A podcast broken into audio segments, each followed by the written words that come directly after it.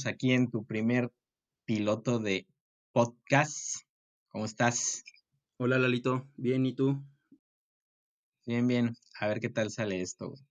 Este, pues tenemos un tema escogido por ti exclusivamente, Es tema difícil.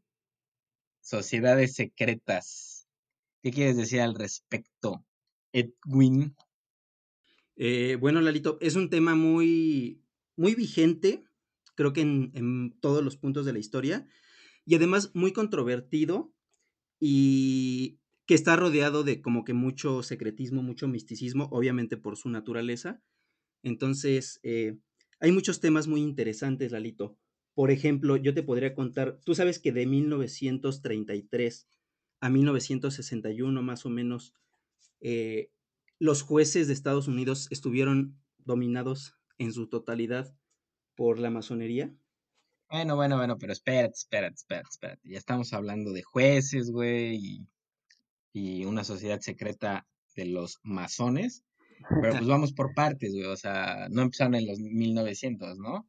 No, claro. Habría que, que rastrearlo más a de dónde vienen, qué entendemos por, por sociedad secreta, porque como dices, es un tema que está lleno de misticismo y hay mucho misterio por medio. Entonces, a lo mejor valdría la pena aclarar que, la plática que tenemos sí gira más en torno a, aquellas sociedades secretas que, que, de alguna manera por diversos eh, movimientos de la realidad eh, han llegado a corroborarse como, como vigentes, ¿no? Pero pero en la ciencia ficción hay muchísimas, muchísimas, y, teorías de la conspiración también hay muchísimas.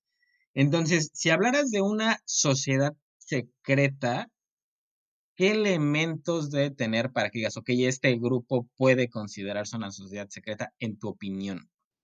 Eh, en mi opinión, eh, el aura de secretismo, es decir, exigir a todos sus miembros o participantes la secrecía tanto de los miembros eh, como de las conversaciones, las pláticas o la información que se maneja dentro de la sociedad, así como sus fines, Lalito. Creo que ese sería el rango más característico. Y bueno, yéndonos muy al principio, ¿cuáles son las primeras sociedades secretas, Lalito? Bueno, yo creo que las sociedades secretas son tan antiguas como la civilización misma. ¡Ay, güey! Así es, Lalito. De hecho, seguramente los, los primeros sacerdocios de, de las religiones más antiguas podrían clasificarse de cierta manera como las primeras sociedades secretas, Lalito. ¿Tú qué opinas? No, de acuerdo. O sea, creo que agregando un poco a, qué entendemos por, sociedad secreta, yo nada más agregaría eh, dos cosillas extra. Una, que sí trabajan como clubs. Sí. Como membresías.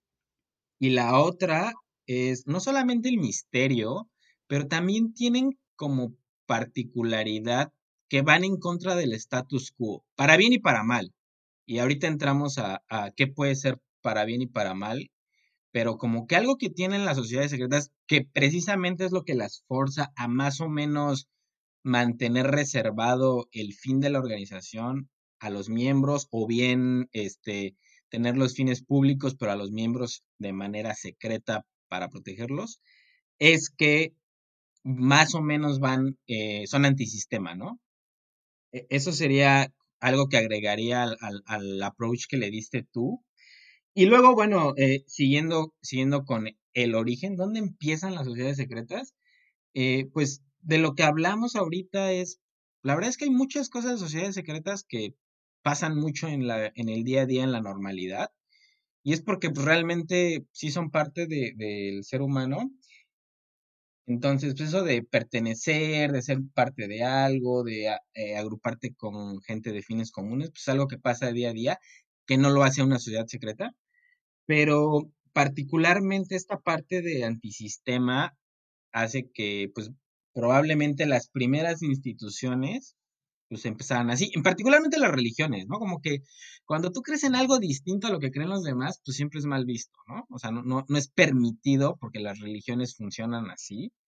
Entonces, casi todas las religiones, de alguna manera, de, de, lo que pude eh, investigar para platicarlo, pues no realmente encuentro una que no haya empezado de alguna manera como una sociedad secreta. O sea, el cristianismo en Roma, el islam también en, toda la parte de, de Oriente Medio, etcétera.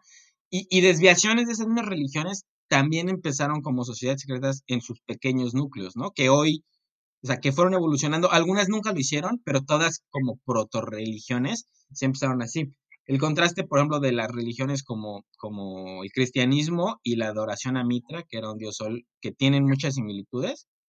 Por ejemplo, se quedó en sociedad secreta, ¿no? Esa adoración a Mitra y grupos que, lo hicieron. No, no, se conformó o se, o se afianzó como el cristianismo, por ejemplo. Lalito, ¿crees hoy en día que las altas esferas religiosas, eh, por ejemplo, del catolicismo, pudieran ser alguna especie de sociedad secreta? Es decir, me queda claro que la religión católica en su conjunto no lo es, pero vamos, o sea, eh, el grupo de, obispos o cardenales que se reúnen en el Vaticano eh, pudiera ser considerado como una sociedad secreta hoy en día que a su vez opera eh, algo mucho más grande como lo es la religión católica? Mm, creo que hay algunos elementos que no, que no me cuadrarían para pensar que fuera una sociedad secreta. ¿A qué me refiero? La primera es que si tienen acuerdos, o sea, e, e, estoy seguro que, a esos niveles, digo, no quisiera entrar en el código da Vinci, que son una sociedad secreta sobre una, sino que, este, si tienen una administración con secrecía al interior de los círculos de poder, creo que sí son para mantener más el status quo en la religión católica como de, esta estructura de poder, esta estructura de financiera, etcétera. En todo caso, creo que sí pueden tener prácticas secretas, inclusive ilegales. Sí. Pero no consideraría que, a su vez forman parte de una sociedad secreta como tal. Ok. Pero de nuevo, e, es este velo de misterio. Probablemente en 50, 100 años podamos enterarnos de, lo equivocado. Pero mi, imaginación en este momento al respecto de eso diría, si, existe, o sea, si trabajan al interior con, una estructura de, organización un poquito diferente, más misteriosa, más organizada en la estructura como una secreta, que, todavía no hablamos bien de eso, eh, a lo mejor valdría la pena aclarar. Otra de las cosas que tienen estas sociedades secretas es que tienen una estructura más o menos piramidal, ¿no? ¿Tú cómo ves? Eh, sí, normalmente hay una base que, eh, aunque, bueno, otro elemento que, se nos faltó, que nos faltó mencionar sobre las sociedades secretas y que parece ser eh, muy compartido en todas las sociedades secretas antiguas es un rito de iniciación. Entonces, sí, creo que es un esquema piramidal en el que el primer rito de iniciación lo pueden pasar muchas personas, un volumen más grande, pero a medida que vas adentrándote en todas las sociedades secretas vas encontrando que hay eh, diversos niveles. Creo que ese es el motivo por el cual se estructura piramidalmente. Entonces, conforme vas ganando eh, confianza en la, en, la, en la organización, pues también vas ganando poder. Y al mismo tiempo te van permitiendo conocer más allá el, funcionamiento, la operación, los intereses de la misma organización, pero pues no pueden confiarle eso a todo el mundo, ¿no? Porque pues, en teoría tienen que cuidar la información. A lo mejor conforme entremos en ejemplos más puntuales de, sociedades secretas que han, que han sucedido, este, será más claro eso. Pero pues básicamente el rito de iniciación ya es en sí mismo una forma de probar que, estás comprometido, que tienes el interés de, de, realmente pertenecer. O sea, no, no son ritos o rituales fáciles de hacer. Y conforme vas subiendo de nivel, pueden ir, pueden ir incrementando la dificultad de la voluntad que tendría un ser humano de hacerlo. Sí, de acuerdo. De hecho, creo, creo, que es un proceso ampliamente compartido en, en varias, varios tipos de, varias especies de de sociedades o de organizaciones. Y sí, a medida que van adentrándose en la sociedad secreta o que van subiendo de peldaño, eh, evidentemente los ritos, de, los ritos van volviéndose un poco más complejos. Y pues sí, todo gira en torno a que debes ir demostrando eh, tu grado de compromiso, ¿no? Con la, tanto con la organización como con su secrecía. Entonces, sí, desde luego, esa es como la razón principal de que sea un esquema piramidal. Y es la razón por la que, por mucho que veamos en la tele que hay un ex masón que nos va a contar eh, eh, pues la verdad, nos va a contar los ritos, nos va a contar, etcétera. Eh, uno no podemos confiar en esas personas porque pues no sabemos si realmente, no, no, sabemos la fuente de su información, no sabemos si es de primera mano o lo escuchó y se le ocurre decir que es una anécdota propia. Y por otro lado, sí, ¿no? Incluso si hubiese sido partícipe, no sabemos cuál fue su rango y pues cuál fue la información a la que tuvo, a la que tuvo acceso. Sí, como mencionabas ahorita, es un tema difícil hay gran, o sea, el velo de misterio lo hace complejo de un análisis eh, eh, serio de alguna manera, por así decirlo. Eh, y creo que otra de las cosas es que tiene una frontera muy gris con otros aspectos, con otro tipo de, de, organizaciones y, y, de nuevo, la raya con la ciencia ficción es muy gris también. Con organizaciones me refería a que el esquema que trabajan se parece mucho también al de los cultos. Por eso decíamos, bueno, las religiones también empiezan como sociedades secretas, algunas pues, cumplen todo esto, pero después, por ejemplo, hay cosas que no necesariamente son sociedades secretas, pero que trabajan en una estructura muy parecida, que es todo el tema de los cultos, ¿no? Y, y hay ejemplos terroríficos de cultos. ¿Qué pasó? Es que pueden evolucionar. O sea, una cosa es lo que es una sociedad secreta por definición, y me queda claro que esa definición se da en torno a toda la recopilación histórica que se ha hecho de las sociedades secretas que se han identificado y de las, de las cuales ha habido filtración de la información, ¿no? De las cuales sabemos algo. Pero hay, hay que recordar que todas las sociedades, eh, todo evoluciona. Entonces, bueno, no se me haría tan extraño que alguna sociedad secreta eh, o que algún grupo que no fuera una sociedad secreta precisamente hubiese identificado, por ejemplo, los pros y los contras de una sociedad secreta y hubiese generado un tipo de organización o sociedad limando esas asperezas, ¿no? Tal vez aprovechando lo mejor de lo bueno, eliminando lo peor de lo malo, o quitando todas esas cosas que no valen tanto la pena hoy en día o a la percepción de, los nuevos fundadores. Entonces yo creo que, como lo dices tú, es, hay una línea muy gris entre qué es y qué no es una sociedad secreta, pero creo que sí comparten un, origen, un origen, Lalito. Creo que a final de cuentas todas son una evolución, una mutación derivada de las primeras sociedades secretas. Mm, bueno, yo creo que ya más o menos dibujamos un mapa de cómo es una sociedad secreta, eh, cómo raya en el misterio, etcétera. Eh, no sé si estamos perdiendo algo de ahí, pero yo creo que sí podríamos hablar como de eh, algunos ejemplos de, de, sociedades secretas que hoy sabemos que sí existieron de nuevo, la, agenda, los miembros, siempre va a estar sujeta a, a, la validez de las, de, las, de las fuentes, pero pues que nunca vamos a tener como, por, por diseño mismo, nunca vamos a tener un nivel de certeza eh, totalmente aceptable. Pero sí hay muchas muy populares que, que, que, son abiertamente reconocidas y que por lo mismo de que, de que hay este, esta referencia a que existieron y, cuánto tiempo estuvieron por ahí, eh, se, puede, se puede hablar de, de, su existencia, pero se han hecho populares en, la cultura, en, la cultura pop, de alguna manera. Ejemplos, amigo Edwin, ¿cuáles te vienen a la mente? Eh, la Orden de los Caballeros Templarios, Lalito. Creo que esa es de, de las más conocidas y reconocidas. Yo me una, una antes, y sobre todo porque cualquier fan de los videojuegos probablemente eh, lo había visto como una ficción 100%, incluido yo, y, y, y, si es una ficción, después te explicaré el por qué. ¿Has jugado Assassin's Creed? Eh, no, Lalito, me has contado, pero no lo he jugado.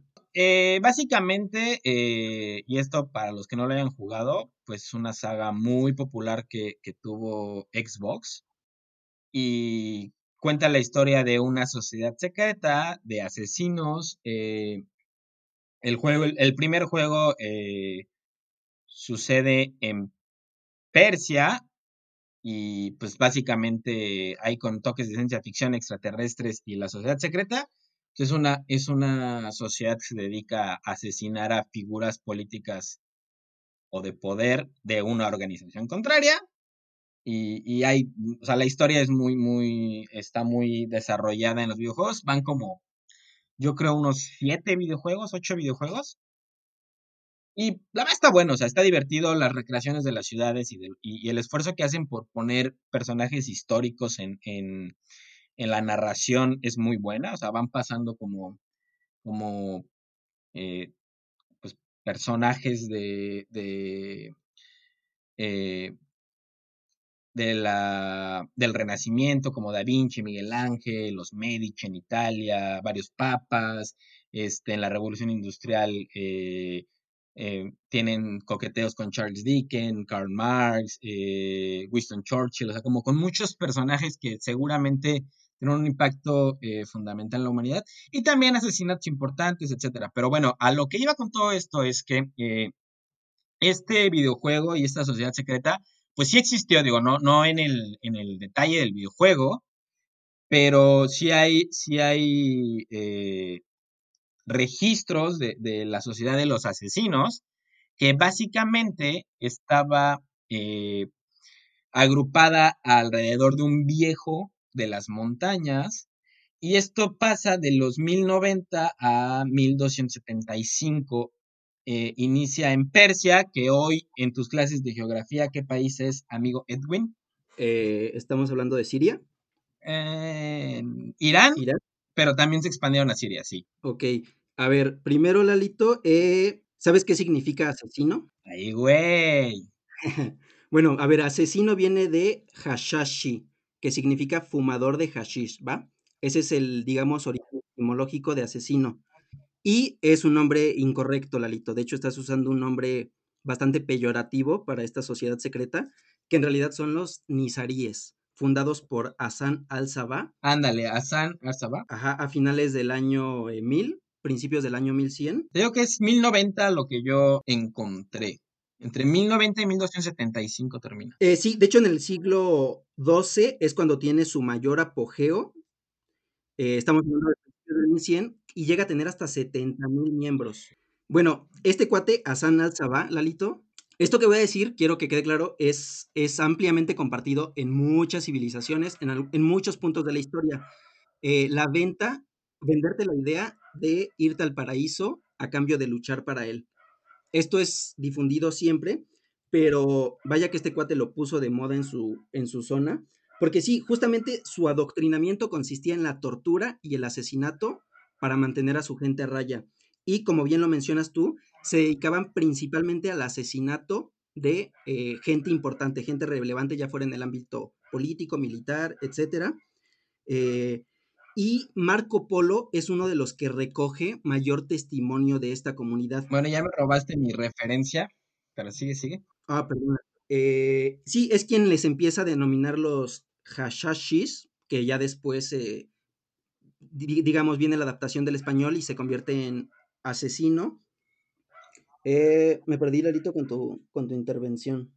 Digo, no, no, no quisiera, eh, bueno, no considero que sea peyorativo, porque pues básicamente la, la, o sea, sí, también tengo la referencia, sí tengo la referencia de, de del origen etimológico eh, de la palabra y que se, o sea, como que en, en la versión de, del persa tenía otras acepciones, eh, a lo mejor más elegantes para la organización que la del asesinato tal cual, pero sí era la práctica, ¿no?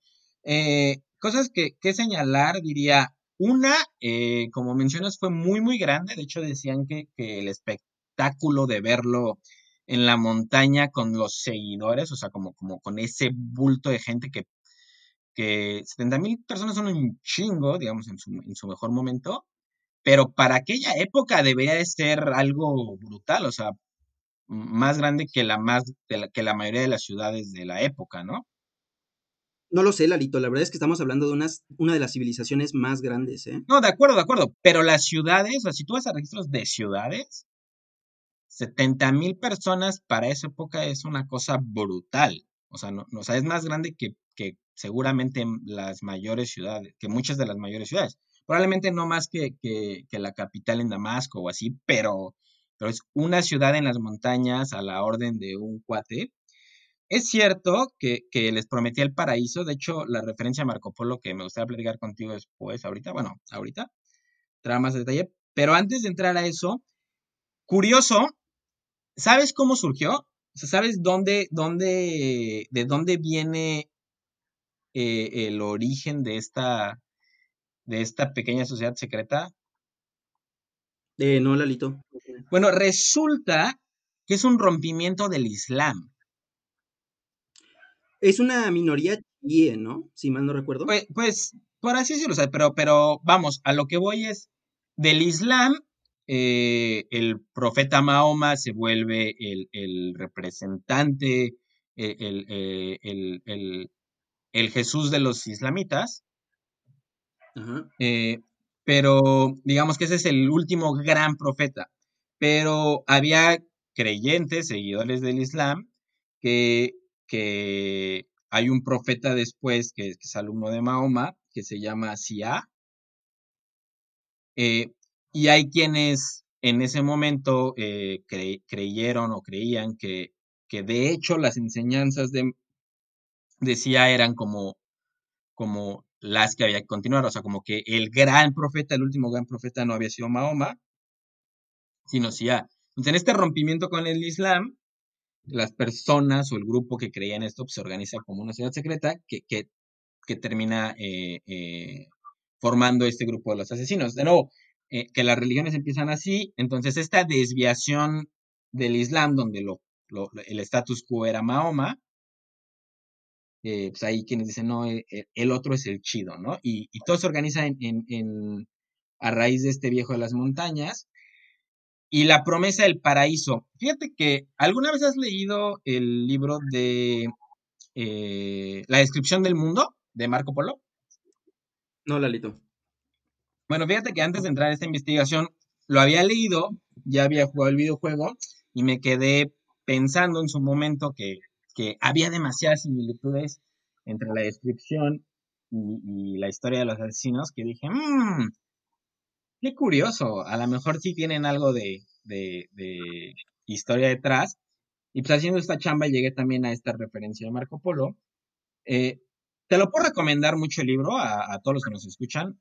Si te interesa como, como imaginarte que pues, la verdad el mundo es más grande, más extenso y las culturas eh, en la historia de la humanidad es mucho más grande de, de lo que alcanzan a cubrir los libros de historia sí, sí te revela muchos mundos, como si fueras viajando a, a otros mundos, porque llegan a ser así de, diferentes, pero son el, el, mundo de la época, ¿no? Marco Polo eh, se avienta a, a, viajar a Oriente en parte de sus viajes eh, comerciales y, y, explorador, y va contando todo lo que va conociendo en, en los pueblos, ¿no? Usos y costumbres, qué cosas beben, qué cosas visten, qué cosas de animales tienen, eh, qué creencias tienen, o sea, como que va contando lo que le va sorprendiendo de los, de los viajes, ¿no?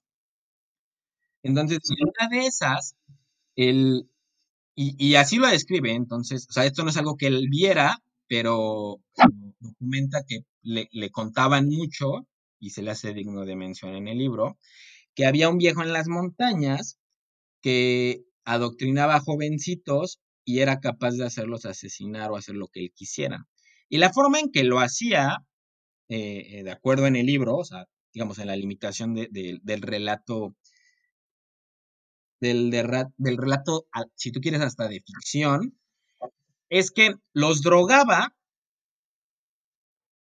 y los llevaba a un, a un Edén eh, terrenal, o sea, donde él ya había preparado como, como, como un lugar perfectamente bello, eh, como, como con la naturaleza hermoso, un montón de mujeres hermosas, guapísimas y jóvenes, que pues lo, ahora sí que lo atendían como rey y lo que o sea, lo que les hacían creer, según el relato, es que ya estaban en el paraíso y estaban muertos, o, o no muertos, pero que ya están en el paraíso y pues imagínate que tienes como 30, 40 mujeres hermosas y tienes todo lo que quieres y vives en un, o sea, como que todo es bonito, todo está padre. Y luego, pues un día se duermen, los drogan, los sacan de ahí y le dicen, ah, pues ya perdiste el paraíso, o sea, ya te salieron de ahí. Y con la promesa de volver ahí, pues tienes que hacer todas las enseñanzas, tienes que hacer todo lo que te van diciendo. Y así es como los iba, o sea, los iban adoctrinando a eso. Cabe mencionar que no todos los miembros eh, cometían asesinatos en el sentido en el que tenías que haber avanzado mucho en la organización como para llevarte a, a, hacer algo del estilo, ¿no? Ok. Eh, de hecho, ajá, de ahí viene el nombre de hashashi, ¿no? De fumadores de hashish. Fíjate que yo no había escuchado esta anécdota, yo más bien lo que había encontrado es que para mandarlos a pelear los hacía fumar hashish justamente para darles o generarles esta sensación de inmortalidad o de, o de poder supremo durante la batalla.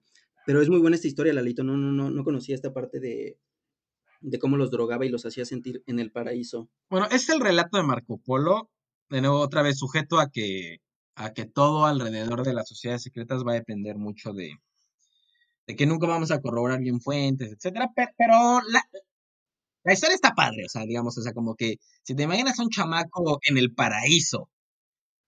Sí, sí, sí. Y luego ya no, o sea, o sea sí ha de ser, sí ha de ser un shock importante y suena convincente, digo, a mí también me hubiera gustado conocer un país terrenal. Bueno, lo que yo puedo encontrar al respecto es 61 asesinatos realizados por, por los asesinos. Ok. Eh, algunos intentos, y digamos, a lo mejor entre mi ignorancia, porque pues había muchas personas y nombres que no, no, no te vengo manejando, no soy experto en la, en la historia de esas épocas, pero a lo mejor el intento, porque no lo pudieron lograr eh, de, de, de, más alto nivel, e, en mi ignorancia, o sea, yo quiero pensar que es como probablemente el personaje que en la historia de los que vi tenía más relevancia, el intento de asesinato de Saladín o Salahadín, que Ajá. muy reconocido por ser el, el, el sultán, eh, bueno, el, el, el jefe del, del, del, Islam que enfrenta las cruzadas europeas en esa época, que de hecho después de ahí nos podemos relacionar mucho con los templarios, este, sí. y era considerado el, el, el, el líder de facto de, de, todo el mundo del Islam y, y, árabe, ¿no? O sea, era un gran personaje en la historia de, de esa, de esa cultura, de esa civilización. Y, y, me parece que Saladin es como reconocido eh, por muchos historiadores, como, como en toda la cultura eh, occidental también como el gran líder del mundo árabe y era el líder de facto, porque pues es que había sultanes, había diferentes liderazgos en esa época, de, de, zares y de pequeños eh, reinados, pero parecía que, que, que Saladin era el, el hombre de, de, de poder del, mundo árabe, ¿no? O sea, que probablemente a lo mejor a ese nivel de poder para la época en el mundo occidental sería pues, alguno de los papas, porque, porque ninguno de los reyes eu, europeos de, de, Occidente, del Sacro Imperio Romano, de los ingleses, franceses, etcétera, eh, concentraba todo el poder de la cultura occidental, como lo hacía él de la cultura oriental, ¿no? Entonces, intentaron asesinarlo, fallaron, pero es uno de los, de los asesinatos que yo diría eh, de más alto nivel. ¿Tú tienes alguno por ahí adicional? No, la verdad no, Lalito, la verdad es que no, no recopilé datos sobre sus asesinatos. Solamente lo que te decía de que, bueno, esto de que les dijeran fumadores de hashish, pues era, era para ellos algo despectivo. O sea, ellos no se reconocen a sí mismos como hashashis, sino como nizaríes. Bueno, templarios. Eh, son más o menos contemporáneos, ¿no, Lalito? La Orden de los Templarios nace en la Primera Cruzada si no me equivoco, y justamente nace con el propósito de proteger a toda, a toda la gente que va o que regresa de la, de la Tierra Santa después de la Primera Cruzada. Lo vemos entonces en un inicio como una organización militar, sin embargo, su, su núcleo de poder o sus esferas más altas fungían al mismo tiempo como, pues, como una orden, como una hermandad, como una fraternidad.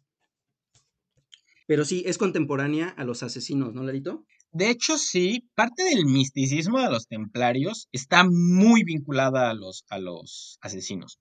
Claro, de hecho, hay autores que dicen que a final de cuentas la Orden de los Iluminados nace de la descomposición de toda esta serie de mini sociedades secretas, o no mini sociedades secretas, sino que sociedades secretas que ya habían perdido fuerza en algún momento.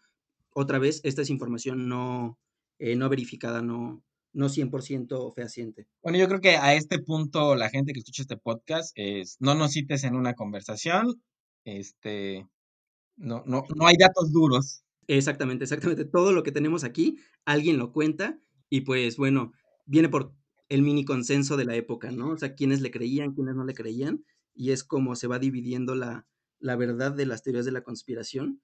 Pero sí. O sea, algo que, que, que sí hemos hecho el esfuerzo aquí es por rastrear como sociedades secretas que queda claro que lo eran, que existieron, que están eh, más o menos como están estructuradas. Donde está el velo de misterio es como la realidad del de, detalle de agenda, funcionamiento, prácticas. Ahí siempre va a haber un misterio, pero al menos, o sea, no, no estamos hablando de sociedades secretas que existen solo en la ficción, ¿no? Eso, sí valdrá la pena aclarar. Perdón, Lalito, que te interrumpa en este tema, pero si nos vamos a lo cronológico y ya estamos hablando de los templarios y de los nizaríes o asesinos, el priorato de Sion, de acuerdo a la historia que se reveló de su fundación, también estaría ubicada eh, más o menos en esta época, a finales del 1099, cuando, según Plantard, eh, Godofredo de Builón sube, al monte Sion para fundar eh, el priorato de Sion. Eh, Lalito, ¿te gustaría contarle algo a nuestros escuchas del priorato de Sion? Creo que es un tema sumamente peligroso y, creo que es como el contraejemplo de, de todo lo que mencionábamos de, de las sociedades secretas, porque surge como doctrina o, o, trata de, demostrar eh, la existencia de judíos que quieren controlar el mundo y que son una sociedad secreta, pero como que el origen de, de esta sociedad secreta, por así decirlo, surge a la inversa. Surge el conocimiento y la develación y la filtración de los grandes eh, estatutos y objetivos o sea, como que pareciera que se filtra lo que es secreto con el fin de que la gente se convenza que existe. A ver, vamos, a ver un poquito más o menos qué fue lo que pasó. En 1956, Pierre Plantard, no sé si está bien pronunciado, eh, justamente como tú decías, pareciera, revela, eh, pareciera fruto de una filtración, mucha información respecto a una sociedad secreta, de acuerdo a él, fundada muchos siglos atrás, que es justamente el priorato de Sion. Eh, una vez que sale a la, luz, se empiezan a detectar en Francia, principalmente, muchos documentos que eh, hacen referencia o que soportan de alguna manera eh, las revelaciones que está haciendo Pierre Plantard. Para que la gente entienda un poquito de la seriedad o de mm, de hasta dónde quería llevar esta persona la, manipulación por medio de esta sociedad secreta. A ver, más o menos lo que se sostenía es que existía una, una dinastía, una línea de sangre, que es la merovingia, Lalito, no si no me equivoco. Entonces, lo que se sostiene es que el priorato de Sion, durante muchísimos años, muchísimos siglos, trató de instalar a esta línea de sangre, la dinastía merovingia, en todas las coronas de Europa, principalmente Europa. Se sabe que esta dinastía sí existió y que gobernó principalmente Alemania, Francia, Bélgica y una zona de Suiza. Y lo que trata de hacer este cuate es relacionar esta dinastía. Bueno, primero trata de sustentar que esta dinastía viene de Sara. Sara, la hija de Jesús el Nazareno y María Magdalena. Y la segunda cosa que trata de hacer este cuate es vincular a esta dinastía merovingia con él mismo. O sea, lo que trata de hacer este brother es decirnos, yo soy eh, el heredero de una de las dinastías más, más legendarias, por así decirlo, y que además está vinculada directamente con Jesús el Nazareno. que, dentro de la ciencia ficción que hablábamos de que de que coquetea mucho todo lo que tiene que ver con sociedades secretas, con teorías de la conspiración y vende mucho en la ficción y ese es un gran motivo para hacerlo mucho.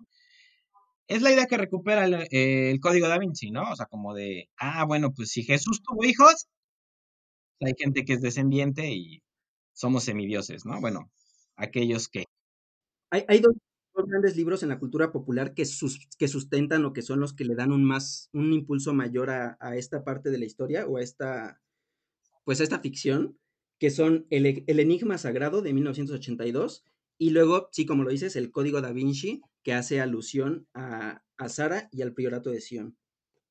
Pero bueno, aquí vemos lo delicado que es, ¿no? O sea, a final de cuentas vemos una, una persona en pleno siglo XX tratando de vincularse con, o tratando de hacerse ver como el heredero legítimo de, de varias coronas de Europa, Lalito. Porque Jesús era el heredero de todas las coronas, ¿o qué? No, porque a final de cuentas la dinastía merovingia sí había existido y esa dinastía sí había gobernado en Europa. Había gobernado en Francia, en Bélgica y en zonas de Alemania y Suiza. Entonces, al vincularse a esa línea, pues lo único que está diciendo es, hey, soy legítimo heredero de estas coronas. Dentro de lo que la legitimidad de nacimiento podía dar, ¿no? Claro, a final de cuentas todo era inventado. O sea, eh, cuando los creadores se ponen a, a, trabajar, a investigar en esto, se dan cuenta de que había sido él el creador de los textos y él junto con un grupo de, pues ahora sí que de poder, un grupo de, de, de personas, se encargaron de, previo a la gran filtración de la información en 1956, haber sembrado todos estos documentos para que pues, una vez que él saliera a la luz, pudieran empezar a, a aparecer, entre comillas, eh, las evidencias o los soportes de la, de la teoría que él, que él traía a la luz en ese momento. Y sabes que yo estaba tal vez confundiendo un poco con los protocolos de los sabios de Sion. Ah, ojo, la orden de Sion sí existió. No es lo mismo orden de Sion que priorato de Sion. Solamente que la orden de Sion sí fue una organización mucho más política y militar. Nunca tuvo un, un misticismo, nunca tuvo una... Un... Ah, no, no, no, estoy de acuerdo con eso y, y, por eso como que rescatan a Sion en el apellido de varias eh, conspiraciones, sobre todo antisemitas, y por eso decía lo de los protocolos de los sabios de Sion, que también funciona de esa manera, ¿no? O sea, como que parece que filtran el plan de dominación mundial, o sea, esa cosa que uno nunca se entera de las sociedades secretas, parece que se filtra íntegra y hay que, hay que hacer saber a la gente, pues como para sembrar ese, ese odio, ese resentimiento hacia, hacia el judaísmo, ¿no? Que, que pues es parte de lo que explotan los regímenes fascistas sí, de claro. eh, la Segunda Guerra Mundial, ¿no? Es como que se inventan el enemigo, lo definen, quiere dominar el mundo, tenemos evidencia de una sociedad secreta que no podemos identificar porque es secreta, pero sí tenemos todo el plan de acción, ¿no? Y, hay que acabar con ellos. Muy peligroso. Pero bueno, como dices tú, ubica, ubica en la época de, cuando los templarios y, y, lo que decíamos del misticismo de los templarios, eh, están muy relacionados con los asesinos. De hecho, parte de, de, del gran, de, de la discusión de, de qué era cierto y qué no con los templarios, es que hay quienes consideraban que los templarios tenían un vínculo cercano con los, a pesar de que estuvieron enfrentados y tuvieron como, como confrontaciones, hay quienes consideran que los templarios era como una desvirtuación del régimen de los asesinos, que de hecho trabajan juntos, que de hecho hay un dato interesante en el que los asesinos les pagan tres mil piezas de oro a los templarios y, y parece que hay una sociedad ahí que realmente nunca, o sea, aunque se supo ese, esa transacción tan grande para la época, eh, no se sabe bien como, como los fines del por qué, etcétera. Eh, también hay, hay mucha discusión de, ¿cómo decías tú? O sea, los, los templarios surgieron con, con la bonita intención de defender el cristianismo, con la costumbre de ir a matar gente a sus casas que no compartían su religión y proteger a las personas que iban viajando de las cruzadas. Se, se vuelven famosos por ser de, la, de los grupos que participan en las cruzadas más sanguinarios. Eh, de hecho, eh, mismo Saladín eh, hace varias declaraciones eh, acerca de, de, que pues, no iba a descansar hasta, hasta llevar la justicia a algunos de los, de los miembros eh, más importantes de los templarios, porque pues, habían asesinado eh, cosas que, que a, para la época pues, también estaban más allá de, de, de, de los crímenes de guerra en el que pues mataban eh, caravanas comerciales que no eran eh, de guerra, etcétera. O sea, como que, o que ir directo contra los civiles y matar gente del Islam nada más porque sí. hay varios, varios eh, testimonios de que los templarios llegan a, hacer cosas que estaban más allá de, de, la situación de la guerra. Y bueno, surgen como, como una organización eh, franciscana, entonces para la gente que ubica más o menos las diferencias entre las órdenes religiosas, los franciscanos eh, se caracterizan por ser de las órdenes de, que tienen un voto de pobreza. Sin embargo, eh, conforme se van haciendo populares, van recibiendo muchas donaciones de, figuras importantes de Europa y se vuelven de las sociedades más ricas y parece que se desvirtúa el voto de pobreza y, hay mucho dinero por medio. Y de nuevo hay, hay, este, hay muchos rumores de que pues, tenían eh, prácticas dentro de su grupo eh, ajenas al cristianismo mismo, en el que eh, se decía que pues, eran sarracenos disfrazados de cristianos, que practicaban orgías, que adoraban al diablo, etcétera, ¿no? Bueno, bueno, que adoraban. Son como todas las conspiraciones o todo lo que se empieza a decir de ellos cuando se empieza a buscar su desaparición. O sea, como que había registros de antes de que evidentemente mantenían una secrecía, que, llegó el punto en el que el líder templario era la máxima autoridad para el grupo, más allá del Papa. Eh, que eso ya era, ya era un gran pecado para la época, ¿no? A ver, eh, respecto a su riqueza, como tú lo dices, eh, los caballeros templarios tenían el voto de pobreza, ¿no? Entonces, parte de cómo se hacen tan ricos es porque en algún punto de la historia, volverte un caballero templario se vuelve un, un símbolo de gran prestigio. Entonces, muchas de las familias más ricas y aristócratas de Europa empiezan a desear tener entre, sus, entre su descendencia caballeros templarios. Aquí lo que pasa es que eh, los hijos de estas familias se empiezan a volver caballeros templarios, pero al hacer el voto de pobreza, ellos tienen que ceder todas sus pertenencias y toda su riqueza justamente a la orden del temple, ¿no? Entonces se genera un pequeño círculo vicioso por medio del cual obtienen gran prestigio, gran posicionamiento y además su riqueza empieza a crecer eh, inmensamente. Y a final de cuentas lo curioso es que esto se termina volviendo contra ellos, porque todo esto que dices que empieza a decirse sobre ellos, sobre si eran paganos, si hacían orgías, si desobedecían al, Papa, porque, bueno, eh, como paréntesis, eh, era considerada una de las fuerzas más poderosas, eh, bélicamente hablando, y se sabía que únicamente obedecían al Papa. O sea, los caballeros templarios no tenían una autoridad. Entonces, el hecho de que tú digas que los caballeros templarios ya únicamente obedecían a su líder y ya no al Papa, pues ya nos habla de que ya no trabajaban como un cuerpo armado de, del Vaticano, que es, que era, digamos, su razón de ser original, ¿no? Sino que ya se había desvirtuado. Y sí, justamente esto empieza a generar esta esfera como de rencor hacia ellos, y me atrevería hasta llamarle envidia. O sea, varios reyes y varias, varias personas de mucho poder empiezan a, tener una envidia respecto a la inmensa acumulación de riqueza y de poder que empieza a tener este grupo, este grupo en un inicio armado.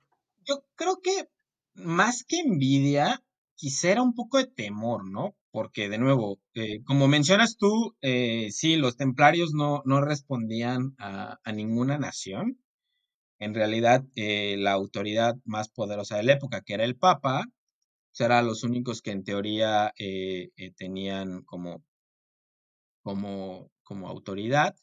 Al final del día están organizados piramidalmente, como mencionábamos. Había un líder templario. De hecho, otra de las historias curiosas al, respecto que, que, pude encontrar es que cuando Saladín captura un grupo de templarios, varios importantes, algunos que les había jurado la muerte. También captura al líder de los templarios de esa, de esa época. Los mata a todos, pero le perdona la vida al líder templario. O sea, como que eso sí se volvió así parte de este misticismo de, ¿qué onda? O sea, ¿por qué, por qué se salvó ese güey, no? O sea, como, como, o sea, no, no era cualquier cosa. Digo, no sé si si, si a lo mejor una negociación política y él pensó que iba, iba a ser una forma de, de quitarse de encima a, la piedra que eran los templarios en el momento de las cruzadas. No lo sé, o sea, nadie lo sabe, pero, pero se prestaba toda esa, esa parte. Ahora, yo creo que, como dices tú, envidia, pero diría que, que, ese miedo, porque pues, no le respondían a reyes, estaban acumulando poder y prestigio. Y luego, eh, no recuerdo, no, no tuve la, la, certeza de anotar esos, o sea, los, los cambios de papas, pero sí hubo papas que eran como muy afines a la orden. Hay un cambio de, de, papado y a ese papa no le encanta la idea de los templarios. Es cuando, cuando empieza todo el proceso de debilitamiento de la orden. Y, y originalmente, por ejemplo, los templarios habían tenido como, como bendiciones del papado de que le habían perdonado todos los sacramentos, no tenían que cumplir los mandamientos del cristianismo, a excepción de la comunión. Entonces, básicamente todo lo que era pecado, para ellos no era, pero sí tenían que respetar como eh, eh, la consagración del cuerpo de Cristo como, como, como el rito más importante, y etcétera. Pero digamos, todo lo que es pecado, para ellos no era, tenían permiso del Papa. Ok. Tenían el salvoconducto en la mano. Exactamente básicamente pues, el, paraíso asegurado. Eh, porque digo que sí, sí, tenían crímenes atroces en su, en su eh, lista de hechos, pero eh, conforme van cambiando el papado, sí hay un par de, de, de, reclamos de parte del Papa, etcétera. Y, y, según yo digo, de nuevo, construyen si era verdad o si era que ya lo están debilitando porque los querían destruir, pero conforme, conforme va pasando eso, se va haciendo más claro que a los, o sea, que había poco control sobre los templarios, porque parecía que, que no les interesaba tanto eh, lo que dictaba el Papa, sino lo que dictara el, el líder de templario, ¿no? Entonces ahí es conforme va evolucionando todo a literalmente eh, eh, pasan de ser muy rápidamente la orden religiosa militar más poderosa a una destrucción, o sea, los, los, destruyen relativamente rápidamente. Y pues parte de, las prácticas eh, que, que, se mencionan son obtenidas a través de confesiones de los miembros que aunque si bien son, coinciden en, diferentes eh, momentos y, geografías, o sea, a gente que, que, entrevistan en Francia, Italia, eh, Alemania, etcétera, pues coinciden en, en, la historia que cuentan. Eh, también cabe la aclaración de que muchas de estas confesiones fueron obtenidas mediante tortura y no queda claro si coinciden porque realmente eh, era la práctica o si bien eh, era el, guion que habían preparado para que ellos lo aceptaran con la idea de que pues ya querían destruir la, influencia que esta organización tenía, ¿no?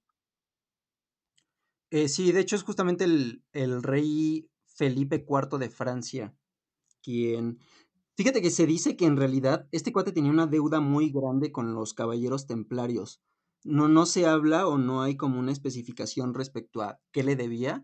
Supongo que favores, ¿no? A final de cuentas, los caballeros templarios eran un grupo armado.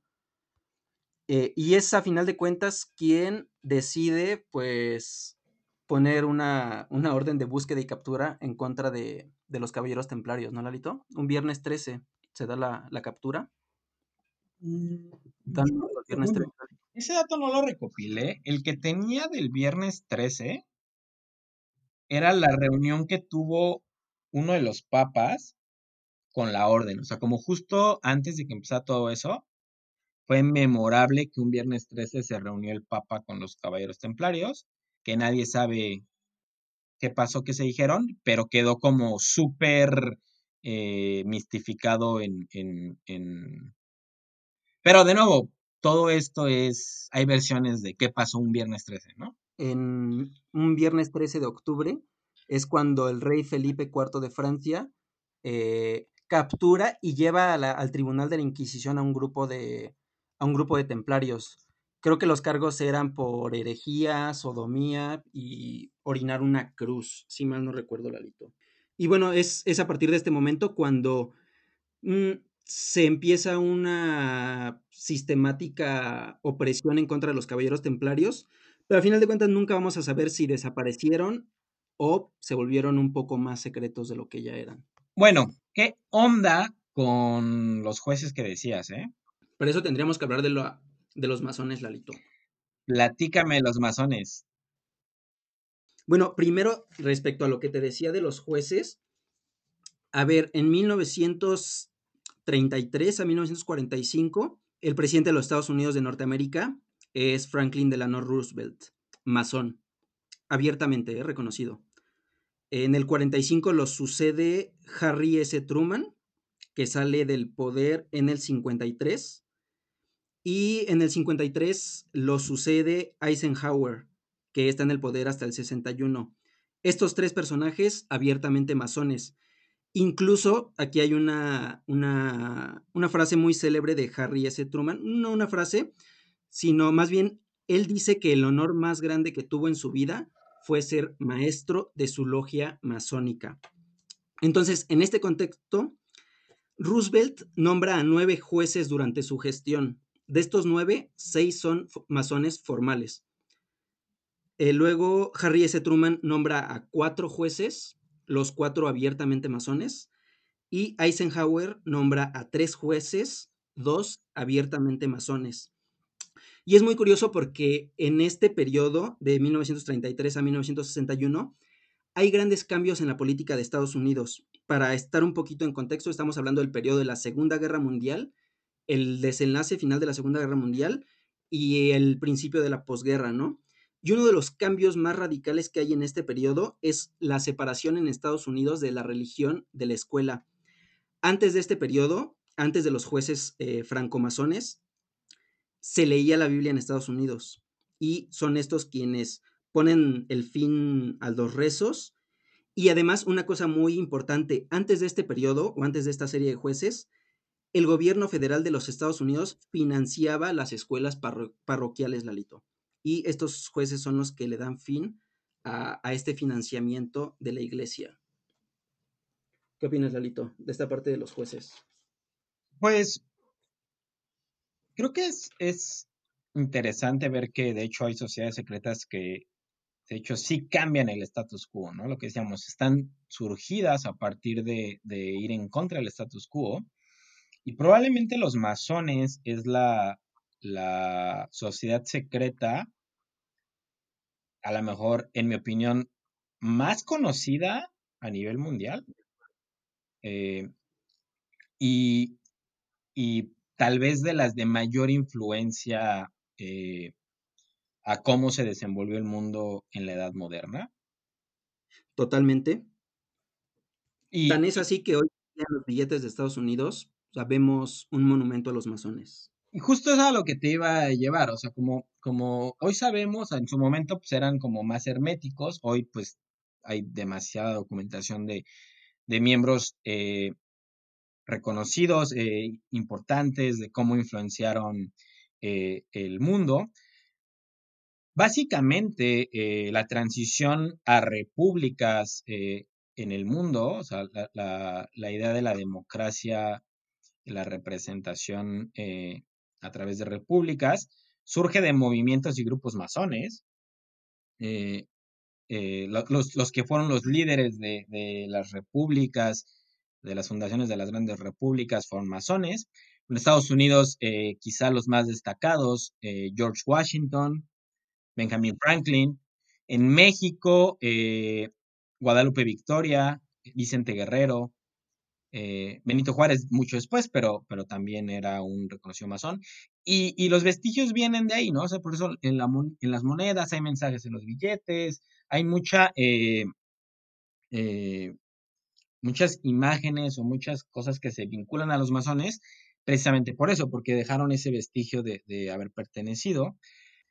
Algo que a lo mejor no hemos aclarado y valdría la pena aclarar es que no había una organización masonas, eh, se, dividían en diferentes logias que tenían muchísimas cosas en común, pertenecían al mismo grupo, por así decirlo, pero tenían sutiles diferencias, ¿no?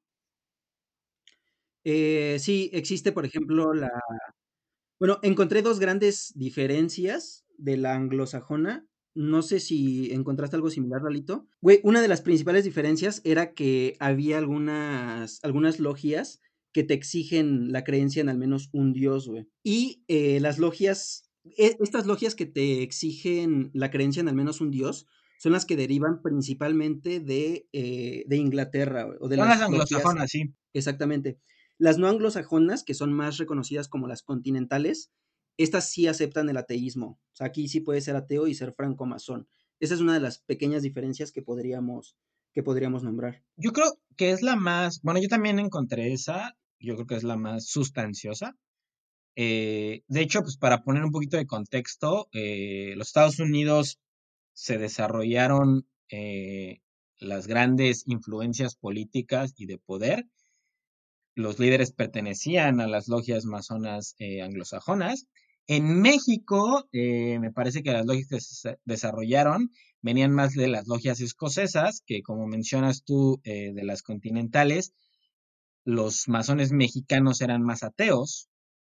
en las logias anglosajonas eh, como dices tú, se les exige la creencia en un Dios, no les exigen creer en alguno en particular, pero como que los miembros de la orden reconocen eh, lo que llaman el uno, que hay una fuente de poder eh, más allá de, de, del ser humano, o sea, que sí, existe un Dios, si bien no les exigen compartir uno, ¿no? Cada quien podía creer en el Dios que quisiera, siempre y cuando eran creyentes de que alguno existía. Y, por ejemplo, Benjamin Franklin, eh, como decía, que la cerveza es la prueba de que Dios existe y quiere que seamos felices, ¿no? Ya te da una idea de, que sí creía en alguna versión de Dios. Sí, exactamente, Lalito. De hecho, la misma G dentro del símbolo de la, de la francomasonería es atribuida a God, a Dios, o a la geometría. Y me parece que esto también depende un poquito de, del corte de la logia. Claro. Bueno, y decir que los masones eh, se organizan como una sociedad secreta e, en, esos años, en el siglo XVII, XVI, sabían que ya, o sea, bueno, hoy sabemos que en esa época ya existían y que miembros eh, muy importantes de la historia de la humanidad fueron miembros.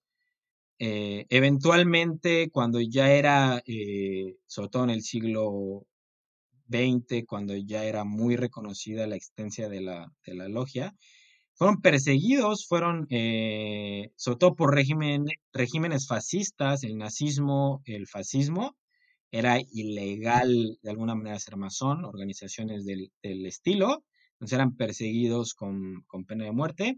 También en el comunismo de Stalin fueron eh, considerados ilegales los masones. Entonces, este, interesante porque pasaron, o sea, pasaron de ser eh, antisistema cuando brincamos de las monarquías a las repúblicas, a ser como miembros del sistema relevante y luego tuvieron ahí una, una ligera regresión a otra vez eran antisistema porque pues las nuevas formas de gobierno no les encantaba la idea de, de la organización democrática, ¿no? Sí, de hecho fue tan influyente eh, y tan reconocido que los francomasones estaban posicionando en las élites que incluso en Estados Unidos en la década de 1820 nació el Partido Antimasónico, que era un partido de corte, mm, digamos, republicano, conservador, y que justamente lo que se proponía era combatir e ir expulsando, digamos, toda esta influencia de la francomasonería en la élite gobernante de Estados Unidos. Eh, el partido, la verdad es que fue un fracaso, duró una década, no, no tengo el dato exacto de cuándo cerró, pero, eh, pues sí, fue un, gran fracaso, Lalito. A final de cuentas no lograron tener el peso que ellos esperaban y más importante, no lograron, no lograron sacar de las élites gringas eh, lo que ya estaba, digamos, afianzado. Totalmente influenciado por la franco-masonería, Lalito. Sí, pues inclusive eh, otro ejemplo parecido, los finales de, de la monarquía y inicios de la república en Francia, en el proceso de la revolución.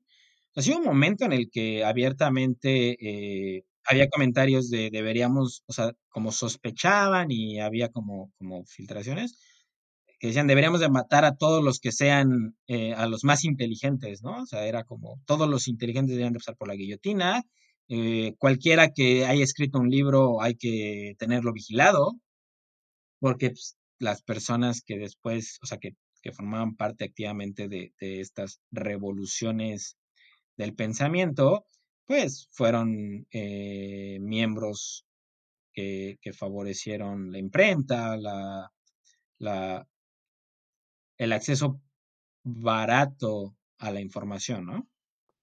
Sí, hay que recordar que, bueno, debiéramos hablar un poco de los Illuminati, Lalito, de la Orden de los Iluminados.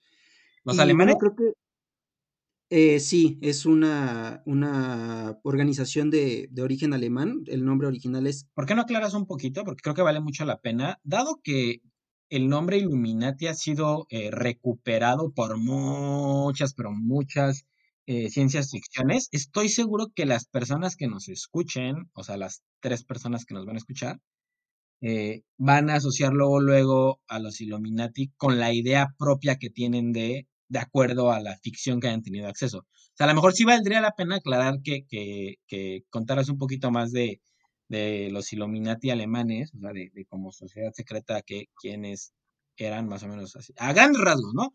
Eh, pero, pero para que la gente le quede claro de quién estamos hablando, porque si no puede ser muy confuso de, de qué anda, de qué están hablando, no saben quiénes son los Illuminati o qué. El tema es que por la ficción hay muchas vertientes de sociedades que, que se asocian con ese nombre que probablemente son muy diversas, ¿no? Muy distintas también. A ver, la orden original nace en 1776 en Alemania, como lo decías tú, y es nombrada la Illuminatenorden, ¿no? La Orden de los Iluminados. Eh, eh, el principal objetivo de esta orden es hacer un frente común de oposición, como lo mencionabas, al poder y a la influencia principalmente de la Iglesia Católica y a la par a los abusos del poder del Estado, ¿no? Eh, entonces, nace en 1776 y para 1780, o sea, cuatro años después, se une a la orden Adolf von Kneisch, von Kneisch. Eh, bueno, no se, preocupen, no se preocupen por cómo pronuncio el nombre. El punto es que este, este personaje, Adolf, es, él era masón y él justamente de lo que se encarga es de darle a la Orden de los Iluminados una estructura o una composición más bien masónica. Él no era creador de la orden, la orden era de Adam Weishaupt, que era un profesor de Derecho Eclesiástico y Filosofía, eh, filosofía Práctica en la Universidad de Ingolstadt en la Baviera. Y bueno, creo que es muy difícil distinguir eh, las características puntuales de esta orden, Lalito, porque una de sus principales eh, particularidades, de acuerdo a lo que yo encontré, es que se encarga de adoptar a muchos disidentes de otras sociedades secretas. Esto le da fortaleza porque le da la ventaja de tomar como que lo, lo, lo mejor de unas y pues evitar lo peor de otras. Eh, no sé qué más quieras mencionar, Lalito. No, no, no, está. Bueno, ahora sí, a lo que ibas. Claro, eh, lo que pasa es que si nos vamos al, al orden cronológico, y nos posicionamos en 1776, 1780, que es cuando se funda la, la Orden de los Iluminados y cuando empieza a tomar fuerza a raíz de, eh, de, la integración de miembros exmasones. Eh, bueno, nos damos cuenta que es justamente la época previa a la, a la Revolución Francesa, ¿no? Nos estaríamos situando justamente en la era de la Ilustración, que como bien tú decías, justamente de lo que se encarga o el impacto que esta revolución tiene en la historia, es que cimenta eh, la sociedad como hoy la conocemos. Así es. Gran impacto de sociedades secretas en, en cómo se desarrolla la sociedad. Y yo creo que eso nos replantea que, eh, eh, regresando al misterio y al misticismo, creo que te da cuenta que, que pues sí hay agrupaciones clandestinas que tienen un gran impacto en cómo se desarrolla la sociedad, pero de una manera mucho mucho más tangencial y mucho más eh, realista que lo que la gran eh, grupo de teorías de la conspiración sugiere, ¿no? O sea, a veces muchas de las sociedades secretas dentro de las teorías de la conspiración eh, rayan en, la ciencia ficción en términos de eh, influencias extraterrestres o influencias celestiales o, o, formas de gobiernos supranacionales, ¿no? O sea, como, como controles sociales que en el gobierno se vuelve eh, realmente un velo que protege las verdaderas fuerzas que dictan la sociedad. Y después cuando, cuando analizas estas sociedades te das cuenta que realmente es a través de esos mecanismos, o sea, es a través de, de eso, de, de, del poder de los gobiernos, del poder de eh, las leyes, del poder de influencia en puestos clave, etcétera, conforme estas sociedades se vuelven relevantes y hacen cambios, ¿no? O sea, como que como que sí son secretas, y son clandestinas, pero pues no son de ciencia ficción, ¿no? O sea, sí. Digo, si hay personajazos, o sea, que conforme va avanzando, no me queda claro si reclutan o, o cómo pasa, pero, pero definitivamente son personas que no son eh, seres humanos comunes y corrientes como nosotros, eh, en términos de su influencia e inteligencia. Por ejemplo, Mark Twain fue otro miembro que después eh, reconocido masón, etcétera. O sea, conforme van avanzando los siglos, grandes mentes de las de sus épocas se van volviendo miembros de esta de estas eh, evoluciones del masoneísmo, de la masonería, eh, pero tampoco están tan alejadas de la realidad como muchas teorías de la conspiración sugieren, ¿no? O sea, como, como estas historias de la ficción. Sí, desde luego. Eh, sí, tal como dices, eh, algo que se ponen como objetivo, una meta que se plantean, es justamente aumentar su, base de reclutas y siempre buscan hacerlo, tal como tú lo indicas, eh, personas ya sea sumamente inteligentes, personas que ya tengan un gran poder, porque pues a final de cuentas es este, es como pueden consolidar su objetivo, ¿no? O sea, siendo que traigas buenas ideas que puedan aplicar o que ya estés en un puesto de poder del cual se puedan aprovechar para permear su influencia. Y aquí viene algo muy importante, Lalito, en torno a toda la discusión de las sociedades secretas, que es qué tanto influyen, qué tanto deciden y qué tanto planean el destino de la sociedad en su conjunto, que a final de cuentas creo que es la base de todas las teorías de la conspiración de hoy en día, ¿no? Somos gobernados por una mesa en la que se sientan 10, 15 personas y toman todas las grandes decisiones. No creo que sea así, evidentemente, pero bueno, eh, creo que es eh, lógico y es totalmente natural que si las sociedades secretas por 200 años se han dedicado a eh, captar estas personas para incluirlos en sus filas, a final de cuentas, eh, claro que cualquier decisión que tomen, de alguna forma u otra, eh, va a influenciar o va a permear la realidad que todos vivimos. Ahora, esto no significa que sus planes sean macabros, que se rían malévolamente después de, de sus sesiones, etc. Creo que es un proceso natural, ¿no? O sea, a final de cuentas, es gente poderosa, gente que tiene todo el derecho a reunirse. Y pues bueno, ¿qué culpa tienen ellos de ser los poderosos y que a final de cuentas lo que decidan allá adentro tenga cierta afectación o no en el resto de la población. ¿Qué opinas, Lalito? Pues creo que, eh, como planteas, a lo mejor no hay una culpa, hay mucha responsabilidad. Claro.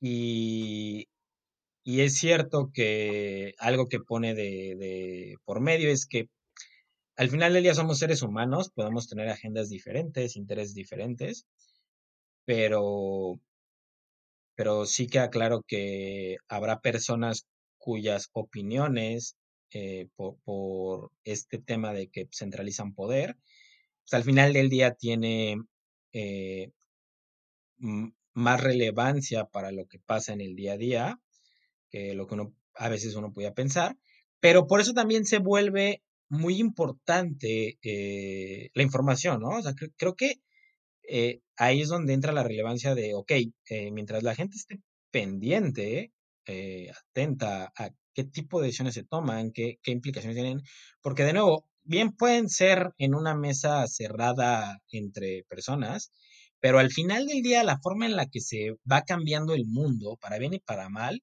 es a través de las estructuras que son públicas, ¿no? Es decir, qué leyes se promulgan, eh, qué reformas hay a constituciones, qué, qué, decisiones se toman desde el gobierno o desde los gobiernos, o qué tipo de acuerdos eh, internacionales se firman. Ahí es donde te das cuenta, eh, ahí es donde se hacen esas transformaciones y esto pues es, eh, entre comillas, abierto, público a la sociedad.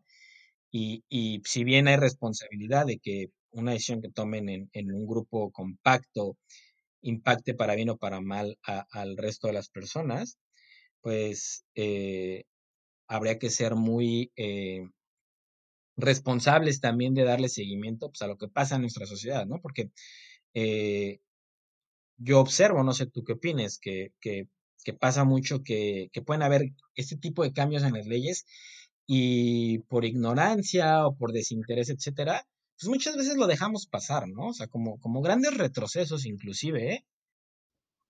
Ahorita que estás hablando de esto así, tal cual como grupo de poder, no sé si valdría la pena que habláramos un poquito del grupo Bilderberg, no sé si lo ubicas, Lalito. Eh, justo te quería invitar a, que platicaras un poco al respecto, ¿no? Ya, ya que eh, dejamos claro que, que siempre hay un velo de misterio, es gris y es difícil de ver, pues si te quieres ir a algo más contemporáneo, pues va a ser todavía más eh, eh, sujeto a, a, interpretaciones, fuentes y mucho más difícil de aseverar qué es y qué no es, porque normalmente en, en, todos los ejemplos que hemos platicado, ha sido a través de la historia y siglos a veces de por medio que pues, hemos llegado a, a, más o menos matizar las cosas, ¿no? Si nos vamos más a, a lo contemporáneo, va a ser más sujeto a cualquier interpretación y tendencioso, pero pues igual vale la pena que, que hablemos de, de, qué sociedades podemos encontrar moviéndose hoy. A ver, eh, símiles con las sociedades secretas, no hay tanto. Yo creo que es más bien un buen ejemplo el grupo Bilderberg de cómo, de cómo una sociedad secreta o cómo una nueva sociedad podría más bien adaptarse eh, a la realidad de hoy en día, tratando de quedarse con los beneficios de todo el misticismo que hay alrededor de las, de las sociedades secretas. El grupo Bilderberg como tal nace en 1954, en mayo. Eh, su primera reunión es en un hotel que se llama Hotel de, de este, Bilderberg, de ahí sale el nombre. Y eh, bueno, primero que nada, es un, es un grupo que existe, es un grupo que se reconoce a sí mismo, tienen una página oficial, o sea, es decir, ellos dicen, sí, aquí estoy, soy o no soy parte. Eh, algunos de sus miembros más importantes, Lalito, Tony Blair, eh, ¿te acuerdas de Tony Blair? Eh, Bill Clinton, Ana Botín, dueña de Santander, presidenta del grupo, Barack Obama, Hillary Clinton. Y aquí hay un, una historia muy curiosa que se presta justamente para el desarrollo de todas estas teorías de la conspiración contemporáneas respecto a esta sociedad. Y es una historia que tiene mucho que ver con las elecciones presidenciales de 2008 en Estados Unidos, Lalito, cuando Barack Obama llega al poder. Eh, hay que recordar que en el Partido de Demócrata los dos principales candidatos eran eh, Barack Obama y Hillary Clinton. ¿Ok? Entonces, el 7 de junio se realiza la una convención anual, más bien la convención anual, porque este grupo solamente se reúne una vez al año. Esto es muy importante porque, bueno, a mí me dice mucho sobre cómo no podrían estar realmente gobernando al mundo como operando como sociedad secreta, porque, bueno, yo no me imagino ese nivel de organización con una reunión nada más al año. Pero bueno, ese es otro tema. Eh, la reunión la hacen en Virginia, en un hotel Marriott el 7 de junio de 2008. Es muy curioso porque en ese momento en Virginia estaban los dos candidatos, eh, los dos candidatos a candidato a la presidencial demócrata, a la, los dos candidatos demócratas o los dos posibles candidatos demócratas a la presidencia de Estados Unidos, Obama y Hillary Clinton. El 7 de junio desaparecen estas dos personas, Lalito, de la escena pública. Totalmente nadie los encuentra, nadie, nadie sabe dónde estaban. Horas después, se revela que habían asistido los dos a la reunión del grupo Bilderberg. Esto no es secreto, esto lo reconocen. Y horas después de, que termina la reunión, reconocen que estuvieron ahí. Hillary Clinton se baja de la contienda y bueno, Obama se queda como el candidato demócrata a la presidencia de los Estados Unidos. Obviamente esto da pie a mil y un teorías de la conspiración, porque además hay un hecho muy curioso alrededor de esta historia. Se citó a muchos periodistas en un avión en el cual se les dijo que iba a estar Barack Obama respondiendo a preguntas. Pero una vez que todos los periodistas estaban en este avión, se les dijo que Barack Obama no estaba ahí, cerraron la puerta del avión y se los llevaron, Lalito. O sea, se los llevaron a otro estado de la República. Otra vez, esto no significa que desde allá adentro hayan movido los hilos y hayan planeado quién iba a ser el candidato, quién iba a ser el presidente y qué iba a hacer durante su gestión. Pero creo que es uno de los buenos eh, velos de misterio que se queda alrededor. Sí, o sea, de lo que, de lo que podríamos decir, y esto ya va para, para lo que cada quien eh, quiera eh, tomar de, es, queda claro que hay reuniones anuales con personas que abiertamente son figuras públicas de poder y de influencia, ya sea política o económicamente.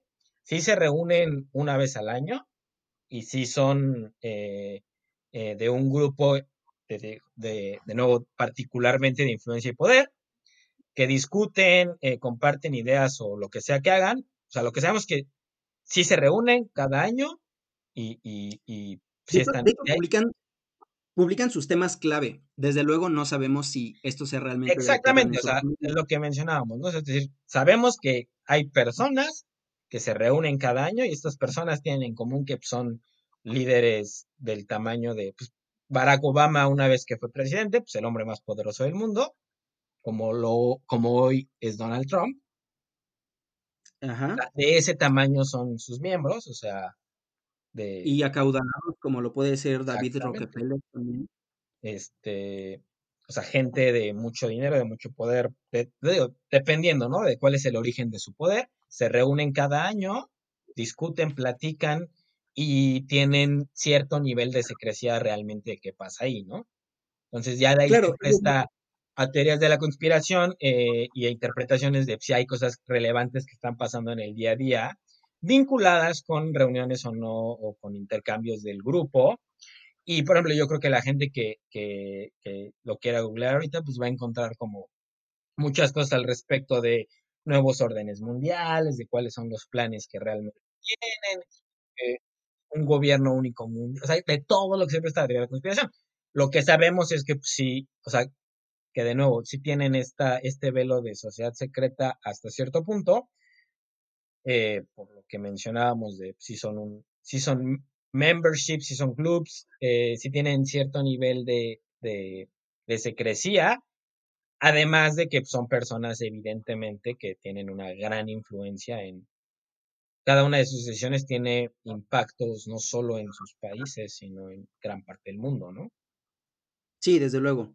Ellos dicen que como tal no tienen una agenda detallada, aunque solamente, eh, digamos, dan a conocer algunos puntos que son como del, interés más importante, pero estos puntos cambian año con año. O sea, hoy puede estarles preocupando y puede ser un tema sobre la mesa que está pasando tal vez con el Brexit, no sé, un ejemplo, con Rusia, con China, etcétera, pero el año siguiente su agenda puede cambiar. Ellos lo que sí aseguran es que no tienen resoluciones, no tienen votos, ellos dicen que no tienen declaraciones políticas. Y un poquito como ellos pintan eh, o tratan de dar a conocer su funcionamiento, es que a final de cuentas de lo que se tratan estas reuniones es de hacer lluvia de ideas, de buscar más o menos una homologación en los criterios, en los criterios de pensamiento que hay a, a ese nivel. Y que bueno, a final de cuentas cada uno de los miembros o cada uno de los asistentes pueda usar la información que escuchó o no abiertamente, o sea, no hay ninguna restricción al puedes o no usar esto. La única condición es no puedes hablar de qué fue lo que se habló específicamente, pero, o sea, digamos que el objetivo que ellos plantean es venimos, nos reunimos, platicamos, compartimos ideas, cada quien se regresa a seguir con sus actividades y ya podrá usar todo lo que haya escuchado en la reunión como mejor le convenga o como le parezca. Esto no quiere decir que se hayan puesto de acuerdo, o al menos eso es lo que ellos, lo que ellos dicen. Y la verdad es que por tema de logística yo sí veo muy complejo que, que en una reunión al año puedan, puedan ponerse de acuerdo en tantos temas de, de tanta complejidad que existen en el, yo, creo Que, yo creo que si quieres eh, eh, realmente exportar esto a cómo funcionaría la sociedad, eh, yo probablemente vería la reunión no como el momento en el que se organizan, sino más bien como una ceremonia, ¿no? O sea, como, como todos para mantener esta cercanía y este vínculo humano, o sea, de, cerrar, hacer este bonding, pues es importante reunirse en persona, eh, compartir como, como uno a uno, independientemente de que se pueden ver en, en muchos otros meetings como el G20, G8, G10, etcétera entonces, a lo mejor, si es el caso, probablemente la reunión es solamente la ceremonia es representativa de pues, nos juntamos, nos tomamos la foto, nos damos un abrazo, nos echamos una chela, porque pues, en cualquier momento se pueden levantar el teléfono, ¿no? O sea, si realmente son el grupo que dominara el mundo, como dices tú, o sea, los temas de discusión son tan complejos que no puedes hacerlo una vez al año y nos ponemos de acuerdo. Sería más como, pues es el día en el que nos reunimos a manera de ceremonia, si bien activamente están eh, trabajando juntos por gobernar el, universo conocido. Sí, sí, sí, desde luego, Lalito. Sí, sí, comparto tu opinión. Es, una posibilidad. Pero ah, a lo que yo voy es a que gobernar el mundo debe ser algo muy complejo, ¿no, Lalito? O sea. Es, es, o sea, Mira que las veces que lo he hecho, me he dado cuenta que Güey, organizar una salida de más de cinco personas, Lalito, tú sabes lo difícil que es. Entonces, eh, creo que gobernar un país o, una, o un gran conglomerado de corporaciones ya debe ser lo difícil, lo suficientemente complejo en sí mismo, como para sumarle el vamos a ponernos de acuerdo en cómo exactamente vamos a manejar el planeta, ¿no?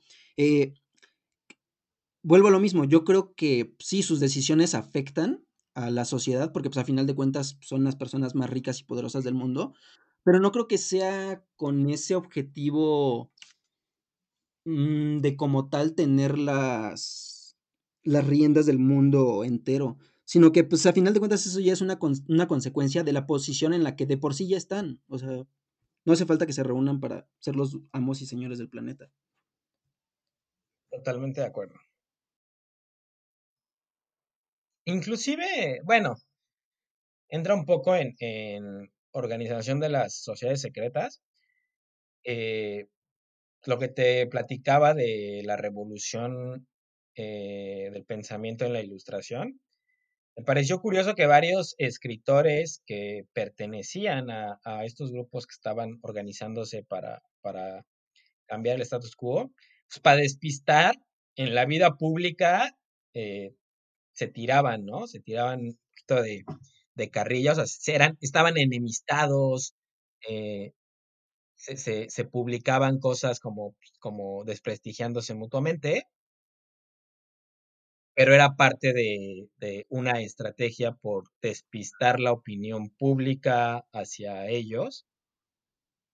sí. Su vida pública era diferente a su vida privada y lo utilizaban como una herramienta de, ok, pues pues no nos pueden asociar como con intereses ¿sabes? Sí, hay que recordar que eran perseguidos y, y, pues sí, Lalito, desde luego había un gran interés de su parte en mantener, eh, mantener en secreto su pertenencia a estas, pues a estas sociedades que, que, como tú lo indicabas, siempre fueron a contracorriente, ¿no? Es decir, siempre trataban de imponer un, eh, una nueva forma de, de, pensar, de ver las cosas.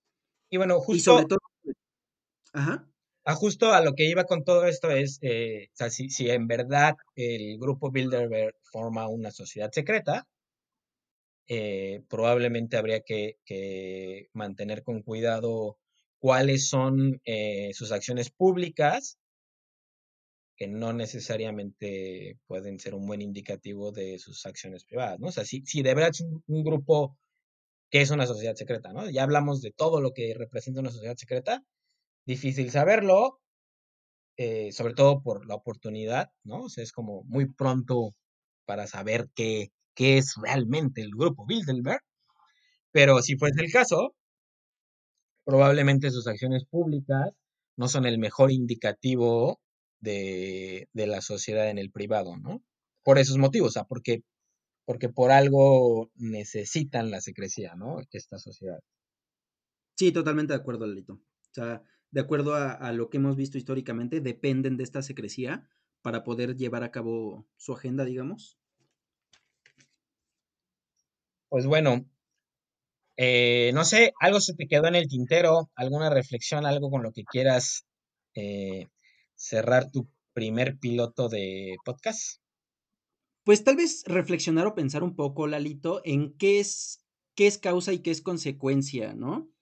Eh, es decir, algo que me llama mucho la atención es que a final de cuentas mm, existen asociaciones grupos de personas que se reúnen, que llevan una, que comparten una agenda, que comparten un fin, que funcionan, funcionan además como fraternidades. Y a lo que voy yo más bien, Alito, es al, apoyo que tienen entre ellos. O sea, porque mucho de lo que se trata, eh, y si te vas, por ejemplo, a los orígenes de la masonería, es como de ayudarse entre ellos, o sea, que siempre haya un hermano masón que te pueda ayudar en algo.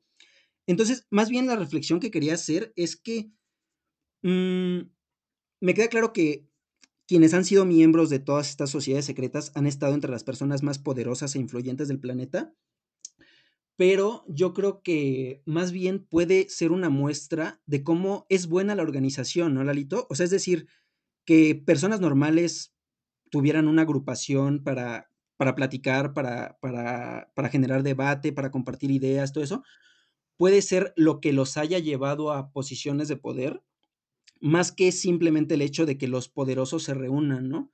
Entonces, eh, e, es, algo que vemos, por ejemplo, en, las, en, las, en las familias más ricas del planeta, Lalito. O sea, si analizas a todas las familias ricas, o sea, no es como que, bueno, sé que hay sus excepciones, sé que hay ricos en lo individual, como lo puede ser Mark Zuckerberg, etcétera, pero eh, es muy natural que haya familias poderosas más que una persona poderosa.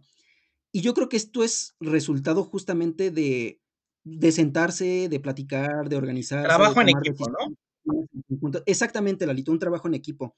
Entonces, yo creo que más bien, eh, digamos, la moraleja o la reflexión que me dejan a mí todas las sociedades secretas es que un grupo de individuos siempre va a ser más que la suma de sus partes, Lalito. Y yo creo que con, eso me quedaría, o sea, eh, unirte compartir ideas y tener una meta en común, mm, mm, obviamente no es nada diabólico, no es nada malo, y todo lo contrario, o sea, yo creo que puede tener muy buenos resultados, siempre y cuando no se desvirtúe, como lo mencionabas tú en un principio, y una agenda eh, o un fin común no se vuelva un fin personal.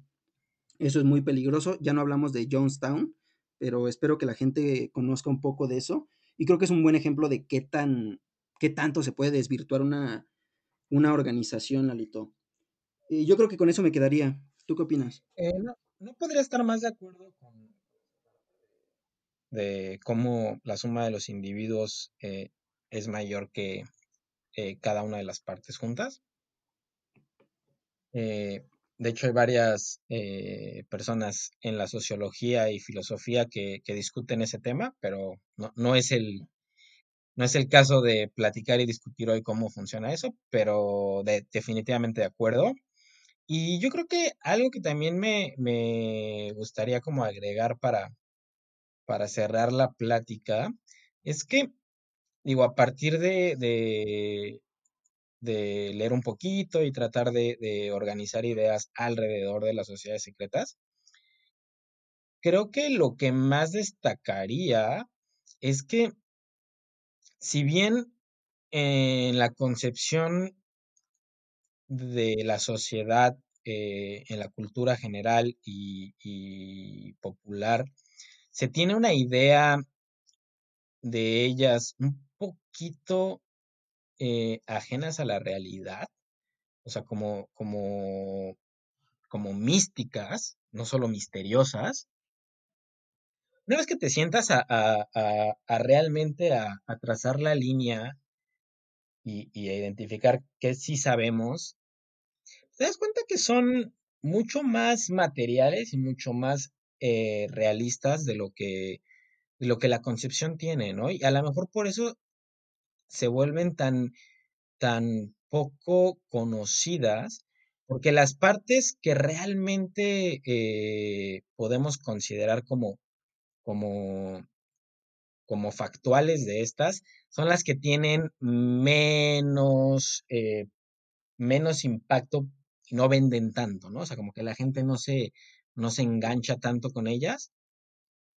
Pero, pero pues, ya que las ves, dices, oye, pues son bastante reales, son, pasan mucho en el día a día. Te sorprendería eh, cómo, si bien sus influencias son, son profundas en la evolución de la humanidad, pues no son nada del otro mundo, ¿eh? O sea, las sociedades secretas son más eh, normales de lo que te puedes imaginar.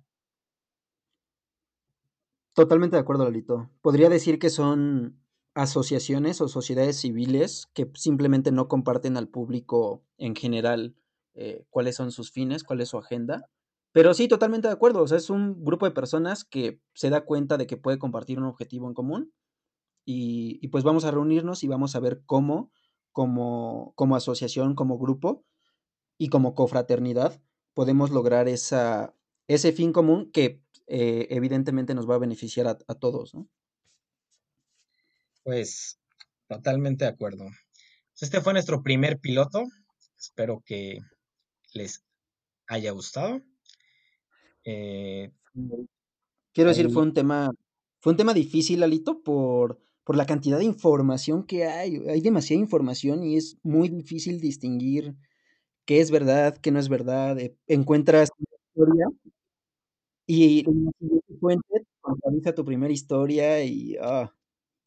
Yo diría que, ajá, es difícil no tanto por la información, sino por la desinformación que hay, ¿no?